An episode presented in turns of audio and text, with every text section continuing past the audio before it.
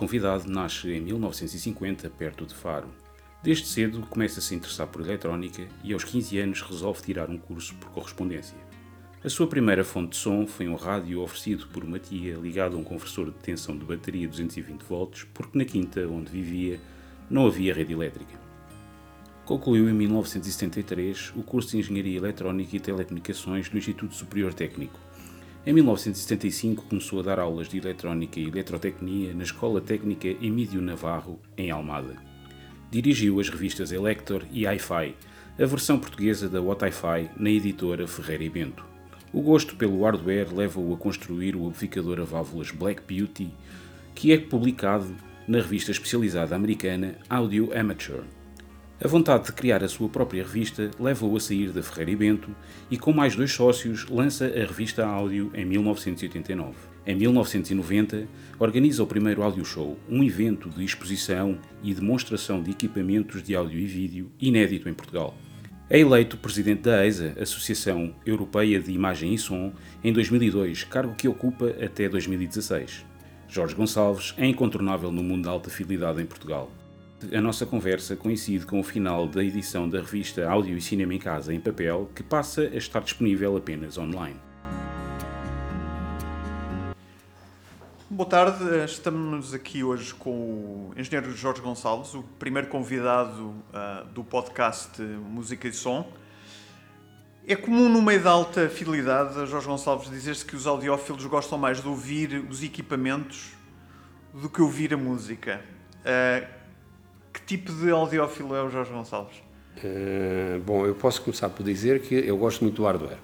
Portanto, já construí diversos equipamentos, uh, já tive artigos publicados lá fora, exatamente sobre essas construções e, portanto, continuo a gostar muito do hardware, mas nunca, uh, tive, nunca criei o conceito de que o hardware se sobrepõe à música. Não. A música tem que sair correta. O hardware é um meio para um fim. Portanto, a música tem que ser correta. Se a música sair bem, nos agradar e tiver as características que são aquelas que nós achamos que ela deve ter, perfeito, portanto, tudo bem. O hardware é a única, deve conduzir essa música até nós da melhor maneira possível. Não mais.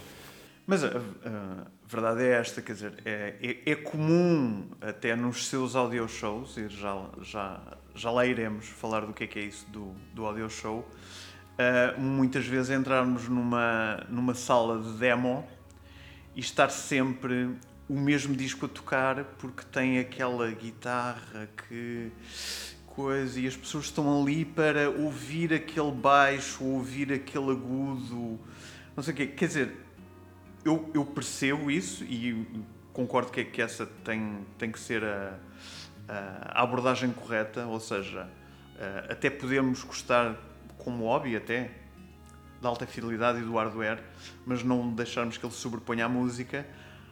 Mas na prática é efetivamente muitas vezes isso que acontece. É assim, o Jorge conhecerá, eu pelo menos conheço, pessoas que gastam milhares e milhares de euros em hardware e que depois têm literalmente meio dúzia de discos. É, sim, usam o hardware para ouvir sonzinhos, como se costuma dizer às vezes a brincar.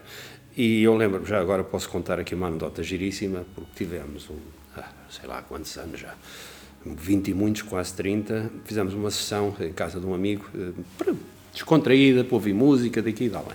E vem um outro amigo que traz um disco que andava com ele há uma série de tempo e que dizia que aquele era o disco que era para ele o teste final. No dia em que ele encontrasse um sistema que aquele disco soasse bem, ele ficava um homem feliz. Pronto. E esse meu amigo, Ricardo Dois, é, é um homem com uma graça enorme, portanto, e muito direto. E ele chega lá, põe o outro, esse outro amigo põe o disco, põe a tocar e tal, não sei o quê, ouvimos um bocadinho. E o Ricardo vira-se para ele e diz: Ouve lá, mas para que é que tu usas este disco? Isto nunca soa bem em sítio nenhum. A música é horrível, está mal gravada, portanto não vale a pena procurar nada em volta disto. Homem ouve música. O que é verdade, há muitos, há muitos audiófilos que ficam de tal modo viciados, não só nos sonzinhos, como eu digo, mas também nas trocas de equipamento. Por isso tem a meia dúzia de discos, que é a tal ideia de que vão trocar, vão comprar qualquer coisa, quando aquele famoso disco que tem o sonzinho da guitarra, ou que tem o solo do não sei quantos, ou tem a voz não sei que mais, soar como eles acham que devem soar. Se calhar, em muitos casos não foram concertos, não ouviram sons musicais diretos se não passando por não sei quantas gravações e processamentos e tratamentos e não sei o quê, mas lá criaram aquela ideia na cabeça e passam a vida a trocar e a fazer upgrades e daqui e de além, em volta disso, esquecendo-se da música, esquecendo-se do fundamental. Vamos lá ver, o equipamento, como eu disse há bocadinho, é só apenas um modo de transportar a música até nós, não mais. E, portanto, ele deve nos dar o máximo prazer possível na audição da música. E isso tem a ver com o preço, é evidente, há coisas que só se conseguem a um determinado preço, mas não tem a ver absolutamente com o preço. Conseguem-se equipamentos conjuntos perfeitamente equilibrados, a preços mais que razoável, mil e qualquer coisa euros, dá para construir um equipamento de áudio equilibradinho que satisfaz. Então, hoje em dia, em que a, a música deixou de ser adquirida e passou a ser fornecida em nossa casa através dos sistemas de distribuição em streaming. A partir daí é fácil construir em casa um equipamento dirigido, virado exatamente para o básico, que nos dá um gozo enorme a ouvir. Música.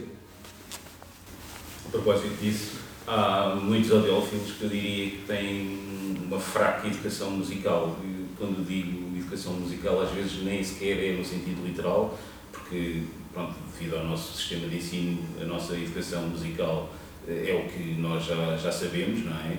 Mas mesmo eh, a procura e, a, e, o gosto, de facto, pela música também não se tentam, na verdade, educar.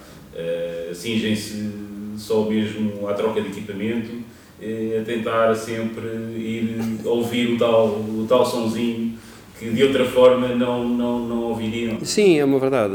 Em Portugal eu próprio posso dizer também sou autodidata. Eu comecei a ouvir música a sério eh, na, na, minha, na minha introdução que enviou o António. Eu comecei a ouvir música a sério na minha adolescência num rádiozinho.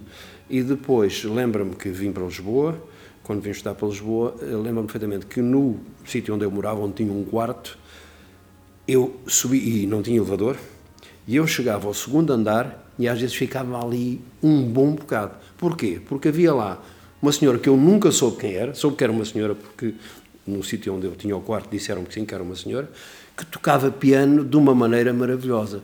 E eu ouvi Liszt, Schubert, Chopin e estava ali, até pronto, achava que se calhar já estava a dar demasiado nas vistas e já lá me ia embora. Portanto, concerto no fundo, é, é, muito, concerto privado, ali quer dizer. É, exatamente, e depois lembro-me também que levei bastante tempo a acertar com o jazz, porque a música clássica ou ligeira era muito mais fácil para mim, mas uh, é, o, é o gosto, no fundo é o gosto pelas coisas que nos faz ir até elas. E muitas das coisas que fiz na vida foram assim. Eu não estava naquele campo, não estava naquele, não estava no outro, mas digo, isto é capaz de ter interesse. E então comecei a estudar em volta, investigar e fui para lá. Portanto, acho que uh, isto falta, fundamentalmente, uh, falta adquirir a cultura musical tem muito a ver com isto que é o virarmos para a música, para aquilo que ela é, para os géneros, para, para o modo como ela nos é apresentada e dizer, espera aí, isto, ah, eu não gosto disto, mas não gosto disto porquê? Uh, será que eu posso tentar saber mais alguma coisa sobre isto? Tentar perceber e chegar a uma altura e dizer, não, não, isto não é mesmo o meu género. Pronto. E isso acontece, eu na clássica, por exemplo, quase todos os modernos, uh, Schoenberg, coisas desse género, meu Deus, eu não consigo... Eu, e, e, e o Lima Barreto, por exemplo, que era um homem virado mesmo ao minimalismo, Uh, morreu aqui há, sei lá, 10 anos talvez. Ele trabalhou ainda comigo quando eu fundei a hi-fi.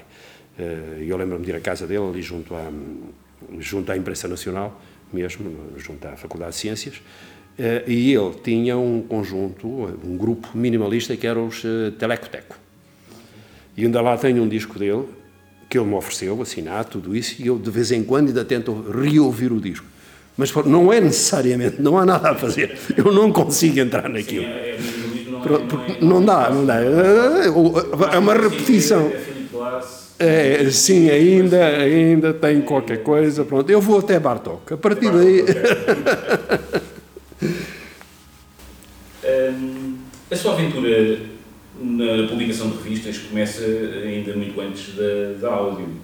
Uh, Conte-nos um pouco sobre, sobre, sobre isso. Uh, o gosto para revistas começou também quando eu vim para Lisboa, portanto, vim do Algarve de Faro para Lisboa uh, e consegui a sorte de ter um quarto no Marquês de Pombal, o que me dava uma capacidade de me deslocar por sítios que tinham desde equipamentos, não havia muitos, havia o Custódio Cardoso Pereira e havia o Valentim de Carvalho. E era tudo. Pronto. Depois apareceu, depois conheci, já, já existia antes, o Jorge, o Jorge Gonçalves cá acima, perto do técnico, portanto, tudo bem, e era... Eh, isto década de 70. Portanto, não havia mais nada. Mas uh, houve uma coisa que eu sempre gostei muito, que era ler. E, portanto, comecei a caminhar rapidamente e, como disse há bocadinho o António, havia uma tabacaria uh, por baixo do Éden, mesmo ao canto entre o Éden e o famoso hotel em que a Beatriz Costa viveu durante muitos anos. Estava ali mesmo no cantinho, era um corredor comprido. Pô, e era um corredor que, para mim, aquilo era o corredor, era, era a caverna do Alibaba. Completamente. Era revistas, tudo o que era revistas estrangeiras estavam ali. E portanto eu ia para lá, ia para lá folhear, folhear, folhear. Eh, era, era interessantíssimo e portanto aí começou o gosto por ler e alta fidelidade, porque eu tinha começado também já a mexer nas coisas no Algarve ainda, ainda sem eletricidade direta da rede, mas com uma bateria daqui da além, já tinha feito uma série de coisas e a música estava comigo.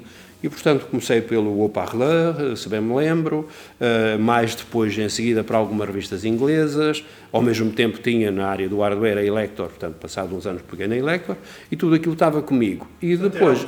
Desculpa, não, mas é, isso era, para quem não, não sabe ou não, ou não se lembra, a Elector, a Haute Parleur, eram revistas de hobbyistas sim, sim, e muito, não exatamente. revistas de hi-fi. Exatamente. Eram é, revistas é. de quem gostava de começar a criar os seus próprios amplificadores. Sim, etc, muito isso, exatamente. Numa altura em que.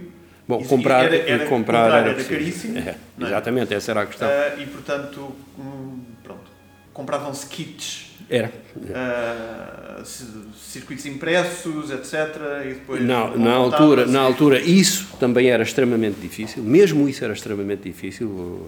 As alfândegas hoje em dia funcionam pessimamente, mas naquela altura também funcionavam de uma maneira horrível. Eu lembro que eu mandei vir algumas coisas da Inglaterra e da Alemanha e a confusão que não foi para conseguir ter acesso às coisas que já tinha pago e ir ao banco e pedir autorização, tinha que se pedir autorização. O banco tinha que pedir autorização ao Banco de Portugal para eu mandar, sei lá, 100 libras para a Inglaterra. Era uma coisa incrível, era uma burocracia em volta daquilo, mas, portanto, eu depois com isso tudo uh, fui sempre mexendo, fui sempre fazendo coisas em várias áreas e cheguei ao final de, da década de 70, portanto, 78, uh, houve um amigo meu que estava a trabalhar na Freire Bento e que me falou, ouve lá, não queres vir para aqui dirigir a renovação completa dos cursos por correspondência? E aí começou a minha ligação ao papel, o curso por correspondência e papel. Eu já tinha tirado um também na minha adolescência, portanto já estava, já, o bichinho já estava cá, por um lado, e por outro lado, uh, uh, uh, o gosto por uma área que era o ensino, que também estava um bocadinho comigo. Portanto, eu sempre me dediquei a não sei quantas coisas quase ao mesmo tempo. E na Freire Bento, aí eu tomei contacto. Não havia revistas. Aliás, fui eu que levei revistas para a Freire Bento, porque, e foi ao fim de uma luta de quase dois anos. E começou então aí a fase das revistas, portanto, eu comecei a dirigir a Electro em 82 e uh, a empresa começou a achar que era interessante fazer revistas. Uh, foi juntando mais uma ou outra e por volta de 87 conseguiu-se o contrato da What Hi-Fi. Pronto, e foi, que foi a edição portuguesa com o nome Hi-Fi, uh, cá em Portugal.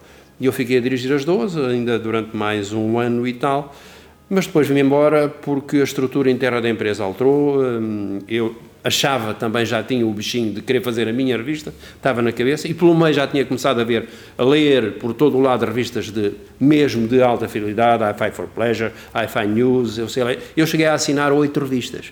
Portanto, foi aí que o gosto por fazer uma publicação e depois começar a conhecer mais ou menos o mercado de alta fidelidade e aquilo que eu sabia, desde o momento em que tinha comprado o meu primeiro sistema de alta fidelidade, também anos 70 eh, e qualquer coisa por aí também, 77, 78, comprei um sistema já básico de alta fidelidade, básico, enfim, dentro das minhas posses.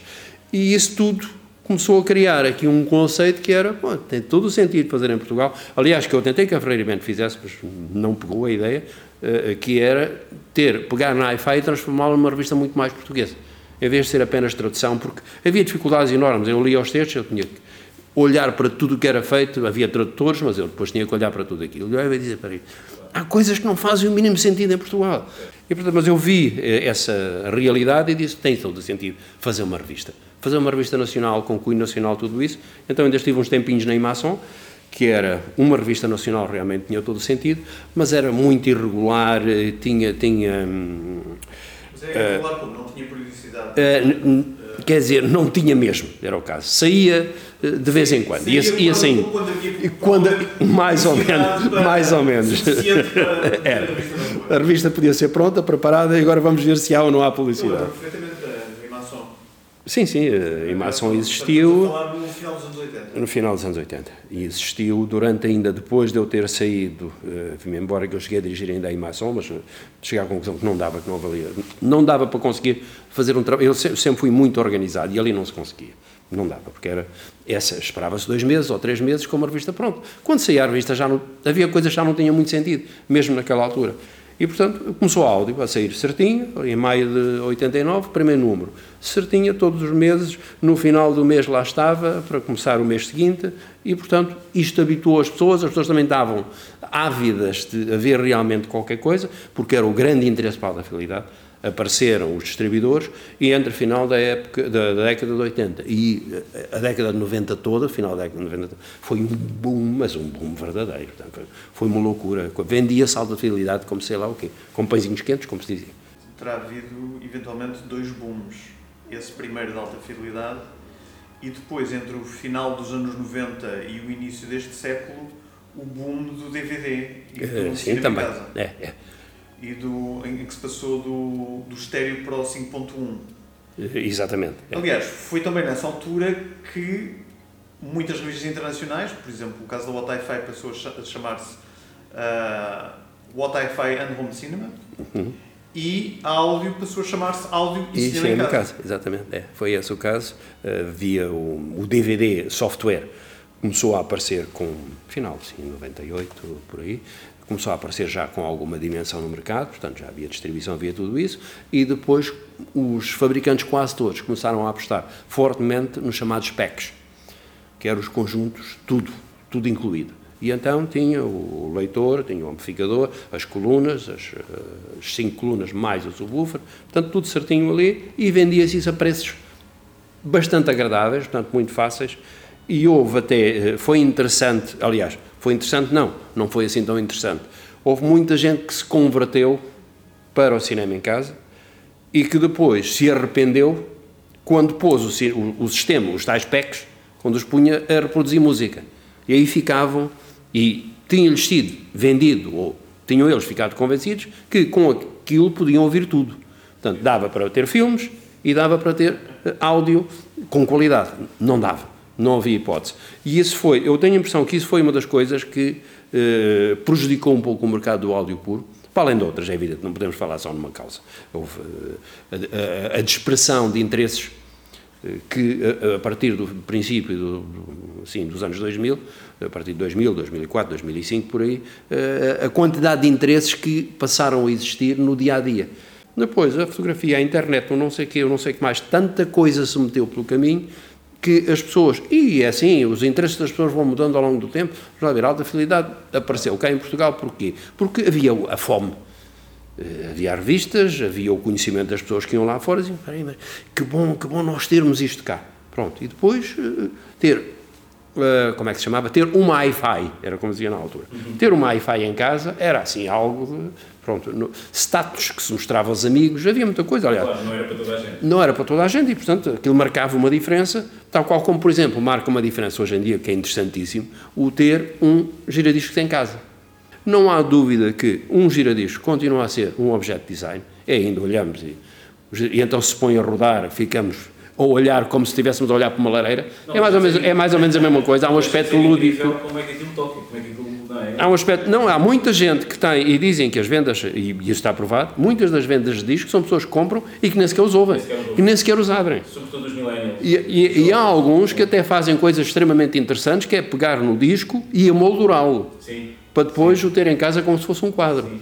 Eh, pronto, enfim, são outras maneiras de olhar para a situação e há conceitos que sobrevivem graças a esta evolução, a esta diferente maneira de olhar para as coisas. Mas há um romantismo que está associado. Claro, há, há, há, há o romantismo e há o aspecto manual. Há um aspecto manual, é, é, pronto, que o, a eletrónica toda e o streaming e os botõezinhos tácteis, não sei o que, não sei o que mais, não, não dão. Eh, o relacionamento com, com, Não, é, entre nós chegarmos lá, é? pôr a mão, há uma ação que nós fizemos e há uma reação do outro lado, há qualquer coisa que resulta, um resultado. E isso para nós é, dá-nos prazer, estamos ali, ou seja, estamos a comandar a música. Pronto, no fundo é, é, muito essa ideia. Ah, sim senhor. E depois sentimos um som especial. É verdade, o vinil tem uma, uma maneira diferente em termos globais de performance, de, de, nos trazer a música até nós, o vinil é ligeiramente diferente. Mas não é também tão diferente assim do outro mundo não, como eu, se. Eu, sim, eu diria que a maior, a maior diferença é efetivamente o ritual. É, eu acho que há muito. Há... Uh, especialmente num momento em como, há bocado o Jorge Gonçalves lembrava isso, que é hoje o ter acesso ao, ao software, portanto, à, à música, uh, já não é como era. Portanto, hoje, através de serviços de streaming, temos quase que tudo o que quisermos é, no momento em que quisermos. É, é. E o vinil permite desacelerar esse processo. Uh, vamos primeiro pensar o que é que vamos buscar, vamos à prateleira, vamos escolher o disco e, e se calhar que... vamos dizer, epá, este estava aqui há dois anos que não ouço isto. E, temos que virar o disco ao fim de 20 minutos. Exatamente. É. E portanto há, há, uma, há uma ritualização da, da audição da música que acaba por ter influência na própria forma como nós ouvimos Como nos envolvemos com ela, é verdade. Como nos ouvimos a música. É há, há uma coisa que todo, todos nós queremos saber um, espero que quem ouça este podcast também tenha essa curiosidade e que tem a ver com a EISA. Okay? A EISA, para quem não sabe, é a Associação Europeia de Imagem e Som e, no fundo, é uma associação que junta uh, as revistas da especialidade. Portanto, os seus, uh, os seus, os seus sócios os seus associados são as principais revistas uh, de, de som e imagem que se publicam na Europa. E todos os anos uh, há uma, uma, uma espécie de atribuição dos Oscars da, da, da, indústria em que são atribuídos prémios uh, aos, aos que são considerados os equipamentos do ano. Os próprios fabricantes dão bastante peso à importância que isso tem, acabam por colocar os seus próprios logos nas embalagens e tudo isso. Uh, e o, o, Jorge uh, teve uh, à frente, esteve à, à frente da ESA durante mais de 10 anos, uhum. entre 2002 e 2016. Certo. E a questão que nós queríamos colocar aqui é o que raio é que faz um presidente da ESA? é interessante.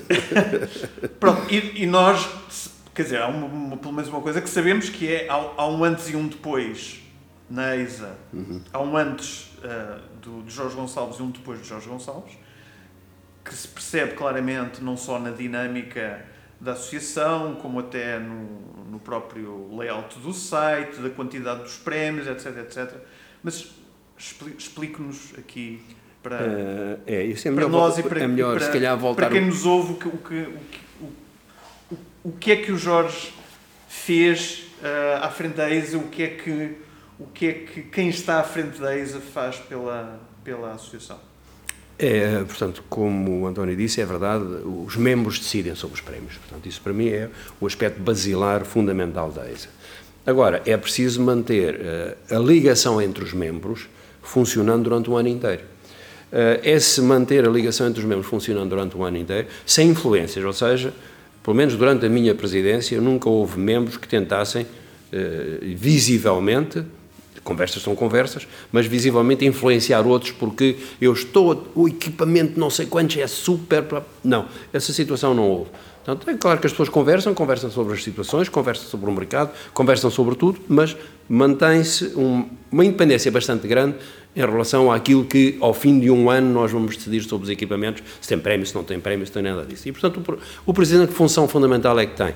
É criar realmente este elo de ligação. A EISA começou muito como um grupo de amigos Começou em 1982 como cinco, seis fotógrafos que se juntaram e a ISA inicialmente era apenas uma associação virada aos prémios da fotografia. Depois, no início dos anos 90, passou para o vídeo e uh, o áudio.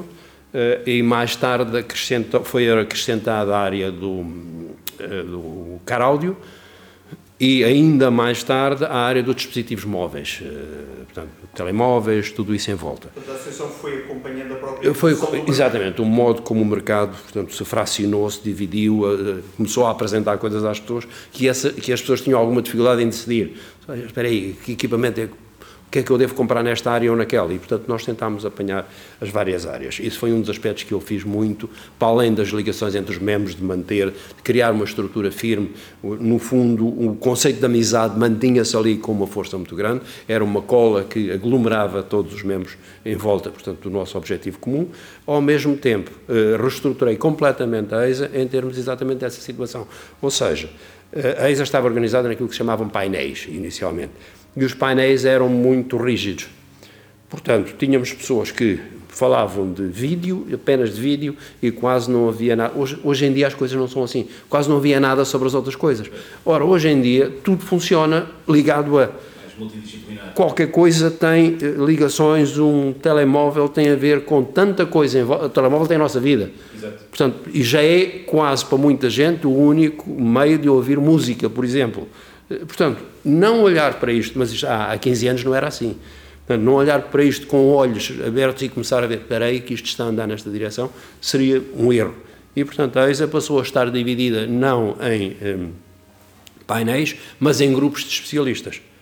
E os grupos de especialistas eh, comunicam naturalmente uns com os outros e têm, inclusive, membros que pertencem a mais do que um dos grupos e, portanto, fazem uh, o transporte de informação de umas áreas para as outras. E, portanto, foi isso que fez realmente chegar a ESA onde está agora, uh, embora, portanto, do meu ponto de vista, neste momento esteja com uma estrutura já demasiado ampla.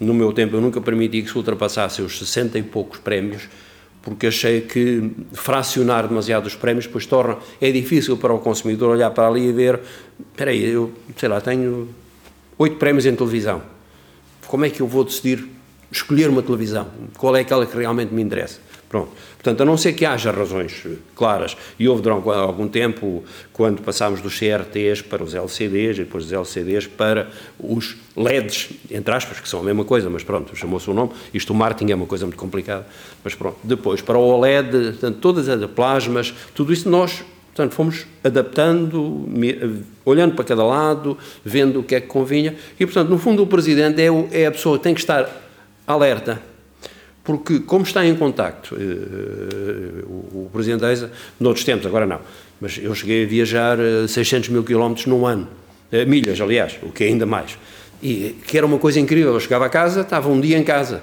chegava a casa, às vezes partia no dia seguinte logo, coisas deste género, isto aconteceu várias vezes, e outras vezes ia para, para a China, Coreia, Japão, Indonésia, coisas desse género, portanto, Tailândia.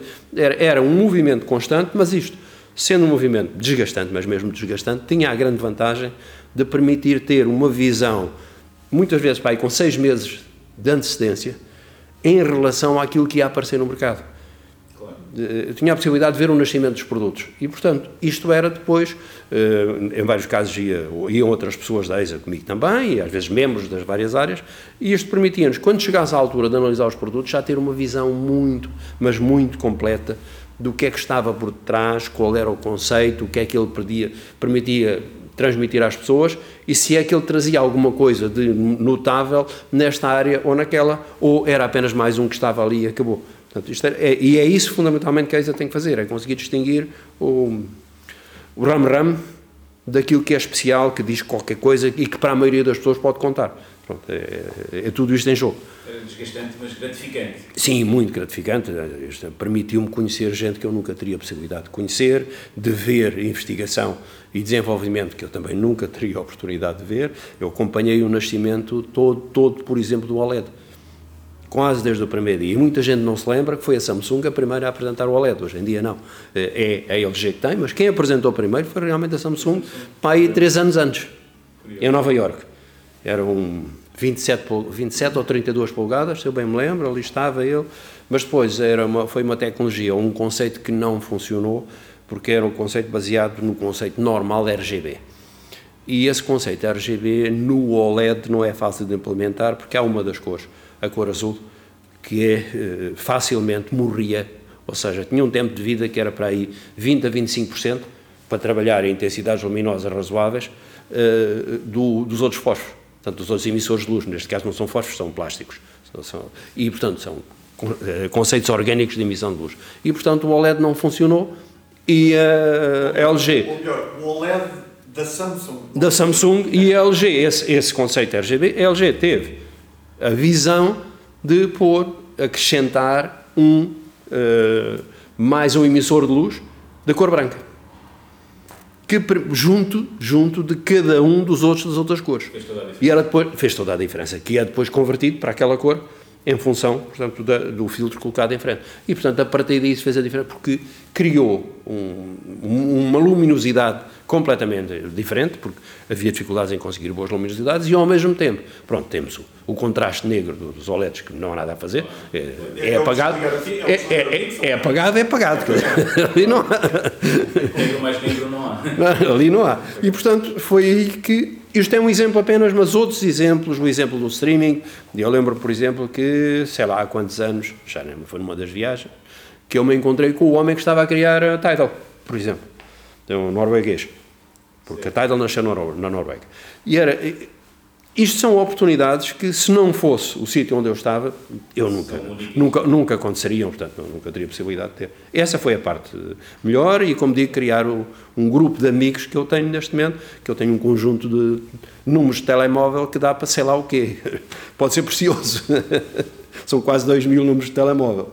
Há pouco dizia que é ainda na década de 80 que surgem a maioria dos importadores e distribuidores no Sim, no final, país, é, a partir de meio, por aí. Eh, sendo um negócio de nicho, qual acha que terá sido o segredo para uh, os que ainda se conseguem manter até hoje? Uh, eu acho que tem a ver muito, o segredo, penso que é um segredo mais ou menos geral em termos do funcionamento de uma empresa global. É claro, tem as suas condições específicas o mercado do áudio, pronto, tudo bem, mas uh, ter uma empresa, manter uma empresa, conseguir que ela esteja, tem muito a ver com know-how, é evidente, tem que saber muito bem aquilo que está a fazer, o, o ter, ter capacidade de antecipar as movimentações do mercado e ser inteligente para conseguir manter a dimensão certa, não deixando nunca de apostar quando acha que tem que ser feito. Portanto, este, este jogo, jogando com estes conceitos todos, as empresas que cá estão fizeram praticamente isso, momentos diferentes, mas seguiram praticamente estes ditames certinhos, todos eles, que todos aqueles que eu quero. E quem não fez, ficou e que não fez, desapareceu. Isso aconteceu fundamentalmente a muitas lojas. Eu lembro-me no, nos, nos, anos, no, no, final dos anos 90, havia 350 pontos de venda, ou seja, chamados agentes um bom distribuidor em Portugal, que trabalhasse com um conjunto alargado de marcas, tinha algo como 350. Hoje em dia temos umas dezenas. 20 e qualquer coisa, 30. Portanto, houve uma involução, não uma evolução. Portanto, desapareceu um conjunto, porque, exatamente porquê? Porque as, muitas dessas lojas que apareceram, apareceram na moda. Ou seja, seguindo a moda, dizendo, ah, espera aí que isto é negócio, Exato, vamos, vamos tentar já fazer aqui dinheiro, não sei o que, não sei o que mais. Na maior parte dos casos não fizeram. tiveram puxar com muito maus resultados. Exatamente porque eh, alta fidelidade tem, uma, tem algo interessante por trás que sendo um negócio, e se cria uma empresa, uma empresa tem que ser um negócio, como é evidente, não há nada a fazer, é mesmo assim, por isso é que ela existe, é para ser um negócio, tem um bocadinho mais que aquilo que eu disse do know-how. E eu penso também, eu não, não mencionei isto, mas o Audio Show mostrou-me isso, as várias pessoas que cá estão ainda e que funcionam tiveram um conceito pedagógico. Como eu dei aulas muito tempo também, eh, percebi perfeitamente o que estava a acontecer e é interessantíssimo porque porque havendo o interesse todo das pessoas e ainda há bocadinho o Fernando disse que há alguma dificuldade em conseguir encontrar pessoas, porque o ensino também não faz isso, com cultura musical, por exemplo. O que eles fizeram, vários deles, foi exatamente tentar criar, desenvolver nas pessoas a capacidade de apreciação. E foi interessantíssimo porque o audio show funcionava muito com, como isso. Eu via ali aulas que eram, uh, uh, via ali demonstrações que eram quase aulas. Pronto, interessantíssimo. E vários deles fizeram isso e, como digo, praticamente todos os que fizeram estão cá. Portanto, criaram um laço entre eles e as pessoas que estavam do outro lado a ouvir, e esse laço manteve-se.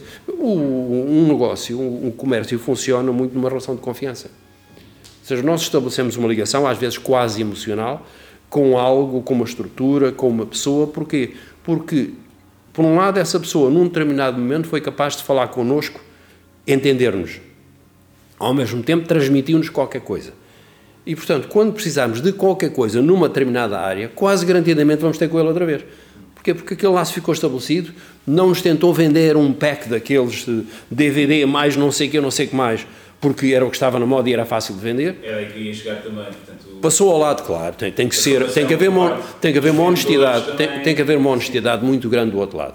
E essa honestidade que não acontece em todos, isto é como tudo, todos os mercados são assim, têm pessoas de um lado, mais para um lado, mais para o outro, portanto não vale a pena estarmos com isso, mas há uh, muitas pessoas neste mercado que conseguem manter uma postura, um, um, um, posicionamento tal que garantem para quem venha, às vezes 20 anos depois, é interessante porque eu noto isso às vezes, 20 anos depois, aparece um consumidor que na altura tinha um conjunto de colunas e não sei quantos, portanto para não estar aqui a citar marcas, e eu gostava muito disto, mas ai, já passaram 20 anos, e vai falar com a mesma pessoa que lhe vendeu aqueles. Claro. Pronto, portanto, está lá, está lá o gosto, foi criado qualquer coisa. E isso é que é importante. E, e, e essa é a grande, é era uma das razões principais porque o áudio continua a ser importante, continua a ser interessante.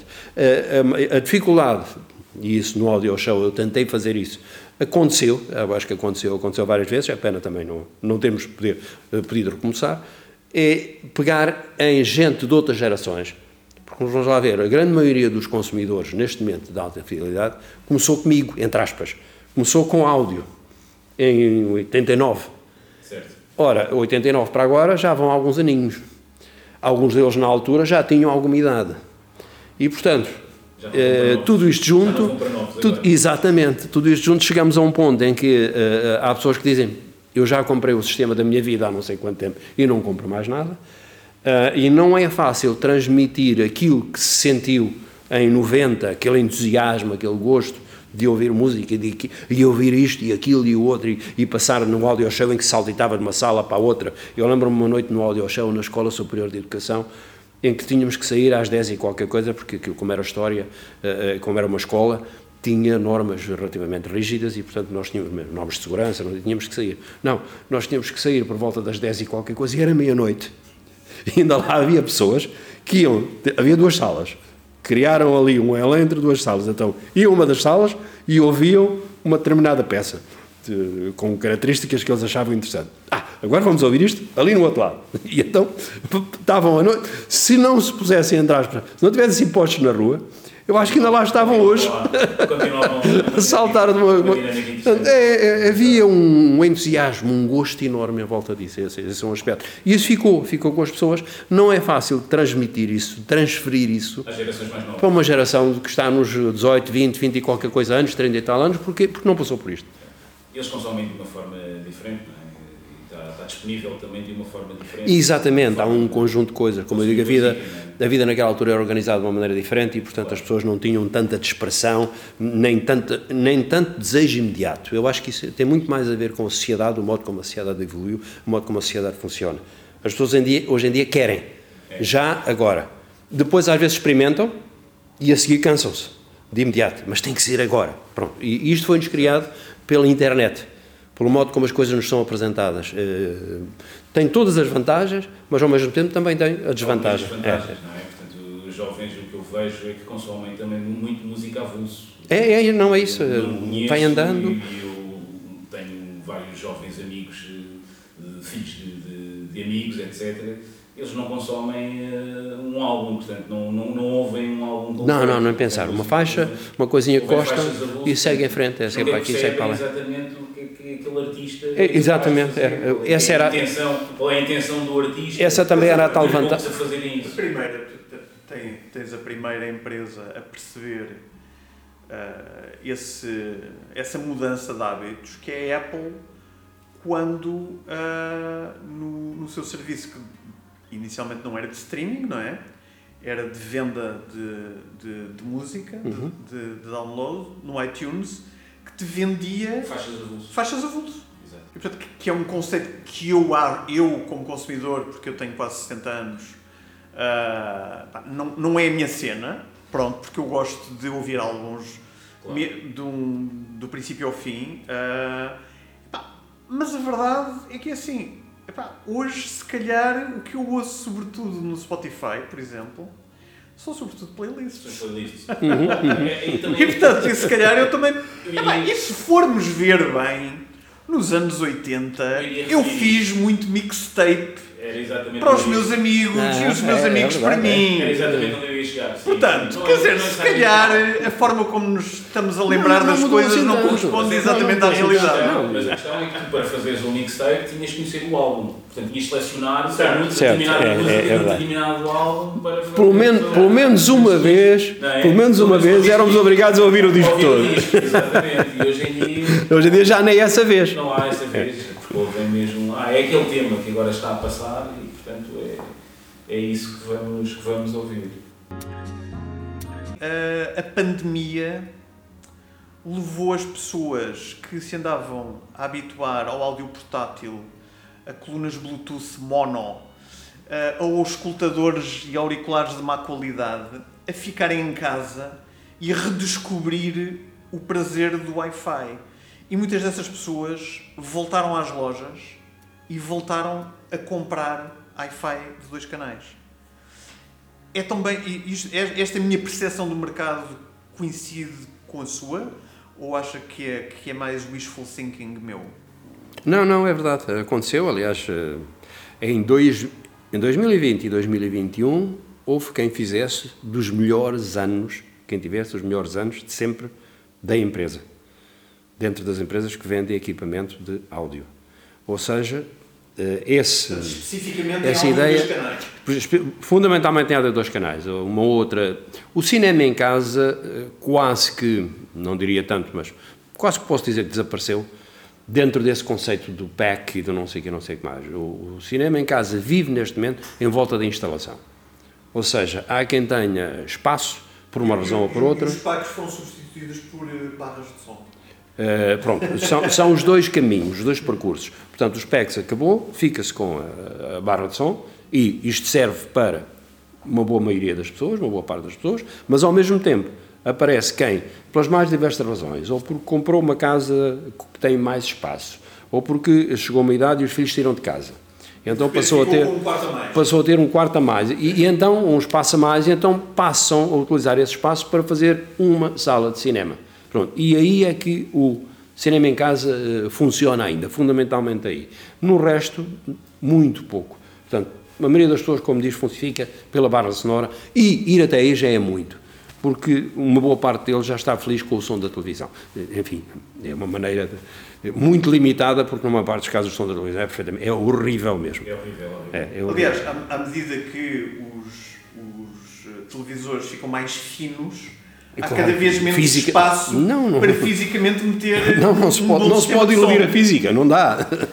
Ah, no, no, no tempo dos CRTs, chegava a haver CRTs que tinham Com um subwoofer, com um subwoofer, exatamente, eu lembro perfeitamente. Um, um dos meus, um dos primeiros televisores que eu me lembro e que ainda recordo como excelente, em termos de som, era um Philips Matchline. 29 polegadas e que tinha atrás, montado na parte de cima, montado um Que, aliás, um subwoofer. Era um bom argumento de venda, exatamente. Era, era, não, um televisor com não Ui, havia espaço para e mais alguma Era, exatamente, agora não. Aquele também normalmente, não é? Com aquela largura. É, largura e aquela boa profundidade, é? porque depois quando, começou a aparecer, quando começaram a aparecer os televisores CRT de eh, face plana, portanto os flat screen, os flat screen tinham um peso enorme na parte da frente. Porquê? Porque o, o ecrã tinha uma espessura em vidro que era uma coisa doida, porque eles fizeram algo que contrariava as leis da física. E, portanto, tornava-se difícil. Os- A maioria das pessoas já não se lembra, mas os CRTs eram curvados para fora. Exato. Porquê? Por causa exatamente da pressão que é criada quando se faz o vácuo. Portanto, o ter, o ser curvado para fora dava uma resistência maior ao vidro, porque quando retiramos o vácuo, cria-se ali uma pressão enorme que pode fazer a implosão da parte da frente. E então, aquilo entrava tudo para ali dentro e de repente- Aliás, se se deram, ainda há- eh, antes fazia-se a brincadeira, eu lembrava-me, ouvia isso, quando era um estouro enorme. Quando se atiravam os CRTs para a rua, Exato. Havia miúdos que iam para lá brincar e até atiravam pedras até partir. Aquilo, quando partia, dava mesmo uma explosão enorme e a parte da frente ficava completamente fragmentada. Portanto, aí, ao pôr a parte da frente plana, ou ele tinha, essa parte da frente tinha uma espessura realmente imponente, ou então a tal implosão acontecia eh, hum, por causa da, da, situação do vácuo. Isso aconteceu, por exemplo, nessa, nessa questão, essa, essa volta aí, obrigou a que se pusesse também alguma coisa mais para trás, de modo a equilibrar o peso global do, do televisor. Portanto, e aí havia espaço. Pôs-se mais qualquer coisa para trás, não se ia acrescentar tanto assim em termos de eletrónica, nada disso, mas criou-se o espaço e então houve quem pensasse, bom, porque não criar aqui uma maneira de ter alguma coisa, enfim, umas frequências abaixo dos 200 Hz para aí, porque não havia nada.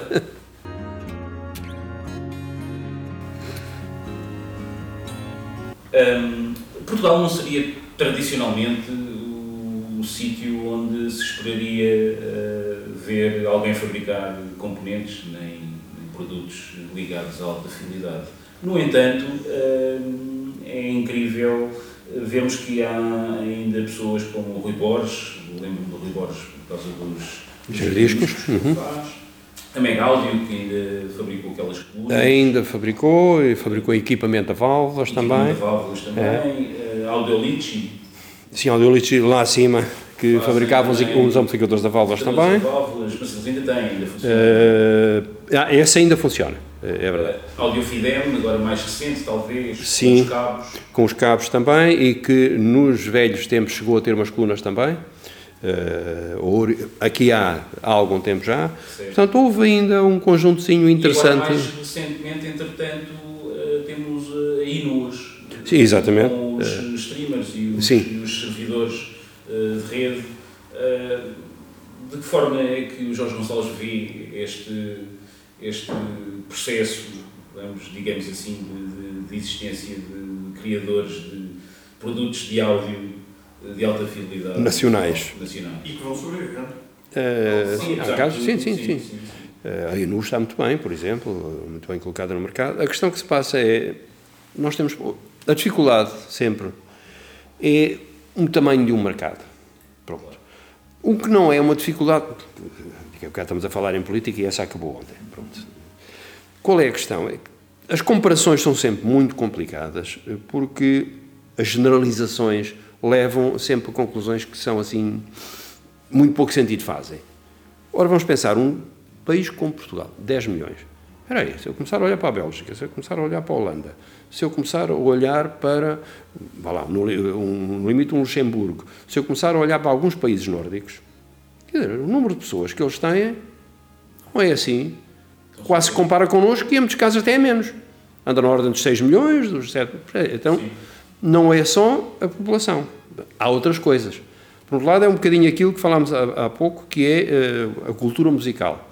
Ou seja, há nesses países um gosto já criado desde pequeno na escola e que isso faz com que as pessoas tenham vontade de mais tarde consumir equipamentos que permitam reproduzir música. Pronto, isso é uma coisa boa. Por outro lado, é, em termos logísticos, estar numa Holanda ou numa Bélgica é perfeito para distribuir pela Europa quase toda. Portugal, nós estamos aqui neste cantinho. Portanto, mandar aqui coisas para qualquer sítio, durante muitos anos, agora já não, já não tanto. Porque os custos da logística levaram uma volta. Em algum momento, em algum momento histórico, em algum momento da história, eh, foi fácil eh, agora internacionalizar um produto ou comercializar, eh, estamos a vivê-lo. Não, é? é, não, exatamente, foi. Realmente aqui há umas décadas. Já, e mais, também nós tivemos, como nunca tivemos essa tradição, quando se olhava para e, e até noutras áreas, eh, os sapatos, por exemplo, o vestuário, eh, durante anos e anos olhar para uma coisa meio em Portugal era olhar assim perfeitamente cheguei, esqueço, pronto. E a pouco e pouco, graças ao esforço de muita gente, e reconheço, portanto, que houve gente que fez um trabalho excepcional nessa área, trabalho de qualidade, por um lado, porque produziram produtos de primeira água, sem dúvida, mas ao mesmo tempo fizeram um trabalho enorme de prospecção, de ir a feiras, de convencer as pessoas, de fazer um conjunto de coisas. Uh, que na alta fidelidade também aconteceu um bocadinho. A Inus, por exemplo, mexeu porque foi a Munique, foi às feiras principais e mostrou aquilo que fazia e mostrou com qualidade. Portanto, permitiu apresentar perante os outros aquilo que estava a fazer sem complexo de inferioridade, sem nada disso. Pronto. Está aqui, é isto que nós fazemos. E isto ajuda, ajuda bastante, mas também significa que tem que se ter alguma capacidade, porque ir a uma feira, levar para lá um conjunto de equipamentos, pagar a feira, estar lá não sei quantos dias, é são custos, são custos de investimento grandes e se calhar também, eh, vamos lá ver, está muito eh, aquela história do vão de escada, que nos Estados Unidos começou, a época começou no vão de escada. Eh, qual é a questão? A questão é que nós começamos por alguém que gosta muito, como eu, que também fiz os meus, meus próprios equipamentos, gosta muito de hardware e gosta de música e junta tudo e consegue começar a fazer umas coisinhas ali. Mas depois não dá o salto porque, entretanto, tem, aquilo é um part-time. Tem o seu próprio emprego. E durante anos nós sempre tivemos a dificuldade de assumir, de arriscar e dizer: deixa-me ir por aqui. É a nossa cultura é, é muito. É, nós jogamos pelo seguro, é, jogamos pelo seguro, deixa lá ver se há alguém que me apoia e que me dá isto e que me dá aquilo, e assim temos neste momento pelo menos 60% da população a viver do Estado. Pois há uma grande dificuldade Portanto, com a burocracia. E depois, esse próprio Estado que alimenta esta máquina enorme e uma boa parte da população põe todos os entraves possíveis e imaginários se se quiser avançar com algo sério, fundamentalmente isto, sério, profissional, estruturado, tudo pensado. Tem muita gracinha fazer umas coisinhas aí, mas, se há alguém, não, não vão de escada, não, numa garagem, mas se há alguém que realmente pensa e diz, olha, deixa-me fazer isto aqui, apresenta um projeto organizado, tudo certinho, tudo no sítio, começa a falar com os departamentos todos do Estado e, e, e rapidamente desiste, nem vale a pena começar. Pronto. Portanto, esse, esse é o problema que nós temos, não existe um apoio à criação de empresas e não existe aquele conceito, porque, como eu disse há bocadinho em relação a, a revistas ou à publicação de uma revista um negócio, e aos distribuidores, um negócio é um negócio. Claro. Um negócio tem a definição de negócio vista em qualquer lado é alguém que é alguém que tem algum dinheiro ou pede emprestado e aplica numa determinada situação para criar qualquer coisa e pretende ter daí duas coisas. Um dia mais tarde, ter de volta o dinheiro que lá pôs, como é lógico, e, ao mesmo tempo que, à medida que a empresa vá correndo, ter lucros, resultado do trabalho, para investir, para fazer outras coisas, para, para aquilo que for necessário. Portanto, a função da empresa tem que ser isto no conjunto. Não. Quando nós olhamos para a maioria das empresas em Portugal, são, uma grande parte são minis, micros, nano, como eu brincava, eh, dizia a brincar, a áudio no fim já era uma nano empresa, eu sozinho. Isso tem a ver com este tal conceito de nós vivermos em volta das coisinhas pequeninas, familiares, daqui e dali, e não conseguirmos extravasar. Os poucos tentam, pois ainda por cima não são ajudados. E essa é a questão principal. Portanto, nós temos capacidades. O Rui Borges é uma pessoa que eu aprecio imenso, tem uma qualidade de trabalho enorme. Pronto, Uh, o Rui Pinho, que era quem estava na Mega Áudio, conseguiu fazer realmente coisas extremamente interessantes também. A Audiolixo faz coisas extremamente interessantes, ou seja, todos eles no global fazem coisas que, quando colocadas lá fora, ao lado de outros nomes que já existem, não envergonham ninguém, têm as suas qualidades e se calhar até são melhores que os outros numa série de áreas. Exato. Portanto, uh, a questão está exatamente neste tal salto. Nós sempre tivemos dificuldades neste salto. E, aliás, por isso é que o nosso país também economicamente está no sítio onde está na Europa toda. Se formos a ver a eletrónica de consumo, o áudio, acaba por não ser só o nicho, aquilo que o prejudica, ou seja, que impede que nós avancemos, que os construtores nacionais avancem, tem muito a ver. Eu protegi os construtores nacionais. O Audio Show, logo no segundo ano, criou uma sala gratuita para pessoas que gostavam de construir equipamentos e que tinham coisas com qualidade irem lá e apresentar, por exemplo. Porquê? Porque eu senti isso logo de início. Senti exatamente o mesmo e disse para mim: espera aí, eu faço os meus equipamentos, eu gosto muito de os fazer, mas pronto, não quero, não vou fazer um negócio com eles. Mas há aqui pessoas que se calhar até podem criar um negócio, podem tornar os seus equipamentos suficientemente conhecidos para daqui depois dar um salto. Pronto, não custa nada. Tenho ali uma sala, pronto, por que não pô-los lá? Claro. Coisas deste género. Uh, isto falta nas pessoas em si, que estão no negócio, falta-lhes esta, estas asas de darem o salto e ir, mas ao mesmo tempo também falta estas asas porque não há depois estruturas que os apoiem. Portanto, lá fora, o empreendedorismo é uma coisa normalíssima, por todo o lado. As pessoas começam uma empresa calmamente, os jovens saem, na Holanda, os jovens saem de casa uh, aos 20 anos, por volta dos 20 anos logo, 19, 20 anos, quase que são postos fora. E quem não sai de fora de casa nessa altura é, é muito mal visto. E não só para estudar, mas ao mesmo tempo, porque Depois eles precisam, como saem de casa, precisam ganhar algum dinheiro, e aí começam muitos dos negócios. Os grandes negócios, ou muitos, muitos grandes negócios nasceram assim. Começar a frequentar a universidade, tem que pagar as propinas, tem que pagar o quarto, tem que pagar isto, tem que pagar aquilo. Espera aí, como é que eu faço dinheiro? Pronto, é como é que eu faço dinheiro, é que tem que aparecer a, em volta de uma coisa de que se gosta, claro, com certeza, aí tem todo o sentido. Mas não encaremos nem, um, nem muito num sentido, nem muito no outro. Há um equilíbrio que tem que se criar entre aquilo que se está a fazer, o profissionalismo, portanto, o gosto pelas coisas que nós temos e o espírito de negócio. Portanto, tem que haver esse equilíbrio. As pessoas até avaliar, por exemplo, percurso da, da Inuas, eh, eu até diria que muitas pessoas nem sabem, nem fazem ideia que... Não, que está ali embaixo em Lagos. exatamente. até porque a perspectiva não é assim tão má, porque eles até fizeram o percurso ao contrário. Eles começaram por lançar o produto em... Lá fora, exatamente. Em, em Inglaterra, no mercado exatamente, inglês, é. e, e, entretanto, deslocaram até a produção... Relocalizaram tudo totalmente é, é, Portugal. É. é lá embaixo em Lavos que a coisa funciona, portanto é, é, de, é de louvar esse, esse, essa coragem e esse... Sim, exatamente, tendo em conta isto que eu acabei de dizer. E arriscar, não é? Claro, claro, claro, sim. Muito bem, uh, a conversa já vai uh, começar a ficar, a ficar Estas a conversas são algumas trejas, como uh, sempre. Não, não queremos por, por, definição aqui que o, que o podcast tenha mais do que uma hora, mas talvez valha a pena então fechar voltando uh, a áudio. Uhum. Um, na, na, na, revista áudio, o, o, Jorge teve alguns colaboradores uh, memoráveis, e somos nós aqui que estamos a dizer que são memoráveis, sem queremos desconsiderar to, todos os outros, uh, como, como por exemplo o Olbane Menezes. Uhum. Okay? Uh, a partir desta colaboração, sentiu que houve interesse por parte do, público brasileiro, por parte da revista, uh, ou, de facto nunca viu que houvesse margem para pegar numa revista de, em língua portuguesa e, uh, no fundo, difundi-la para além de Portugal, propriamente dito? Uhum. Isso é uma boa pergunta, António, porque o meu filho esteve numa não era bem Erasmus, era uma situação diferente, porque Erasmus é a nível da Comunidade Europeia, mas esteve numa parceria entre o ISCTE, onde ele estudou, e uma universidade de Florianópolis. E, portanto, esteve um ano no Brasil. E o Holbein, eu conheci-o quando publiquei aquele artigo no Áudio Amateur Americana, em 1982 ou 83.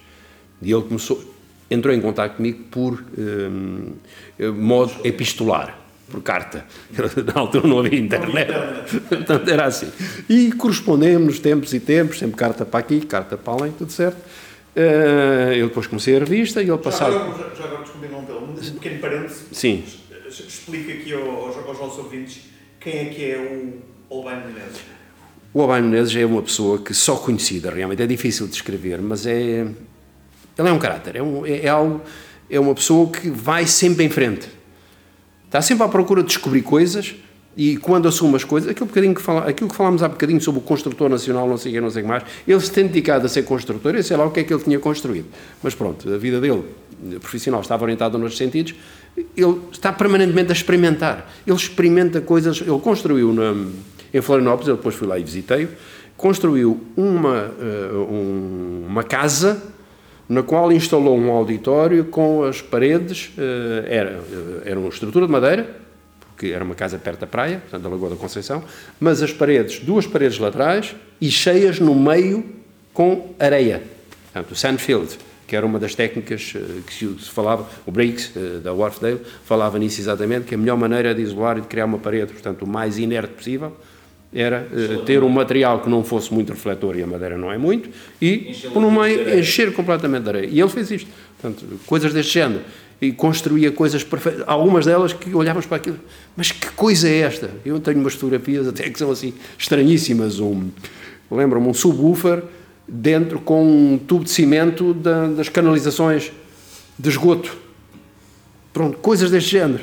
Portanto, tinha, eh, o Albina é assim alguém, realmente é um visionário permanentemente. Mas ao mesmo tempo é uma pessoa extremamente culta, ele sabe, sabe imenso de, de áudio, sabe de áudio e sabe ao mesmo tempo de música.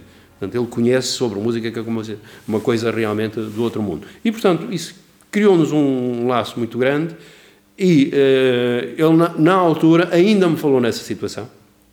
Numa que eu fui lá duas vezes, ao, ao Brasil, nessa altura, e uh, numa delas.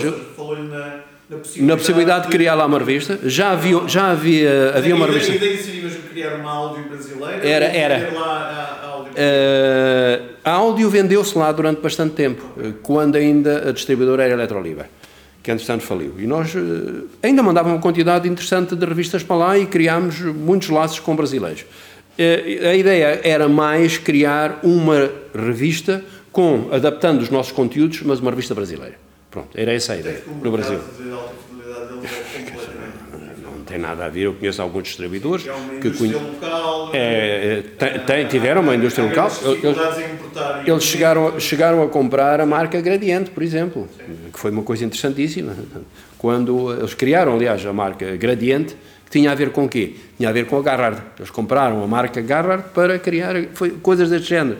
Uh, interessantíssimo. Durante anos e anos eles refabricaram os giradiscos lá. Porquê? Porque há dimensão não há nada a fazer. Cento e muitos milhões, na altura eram 150 milhões de pessoas, é completamente diferente. E, portanto, e, e o tal espírito empreendedor existe, existe lá muito. Mas, uh, rapidamente, concluindo, cheguei a falar com uma distribuidora lá, era a Abril, que é a maior distribuidora que lá está, comecei a conhecer o mercado, a falar com uma outra pessoa e disse, não. Uh, fundamentalmente porque, novamente, os entraves burocráticos criados eram uma coisa verdadeiramente incrível.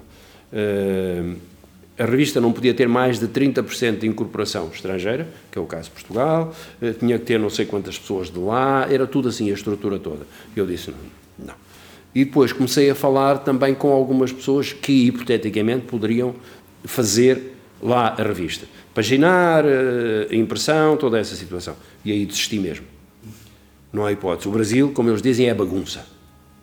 Portanto, não há hipótese. Eu, como digo, a revista aqui em Portugal, se houve meia dúzia de vezes por, durante 33 anos, em que por um acidente de percurso, qualquer razão, saiu tarde, eu tinha não sei quantas pessoas em cima de mim, os leitores todos, logo, o que é que se passa? A revista ainda não saiu, ainda não está. Lá é, sai quando sai.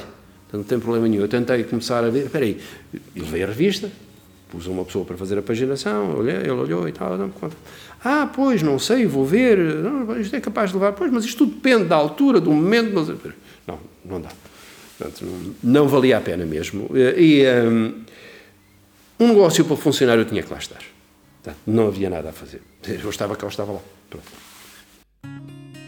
Jorge Gonçalves, obrigado por, por ter vindo. Eu aqui tive todo o gosto. Eu que agradeço a vocês. o nosso uhum. prim, primeiro convidado. É.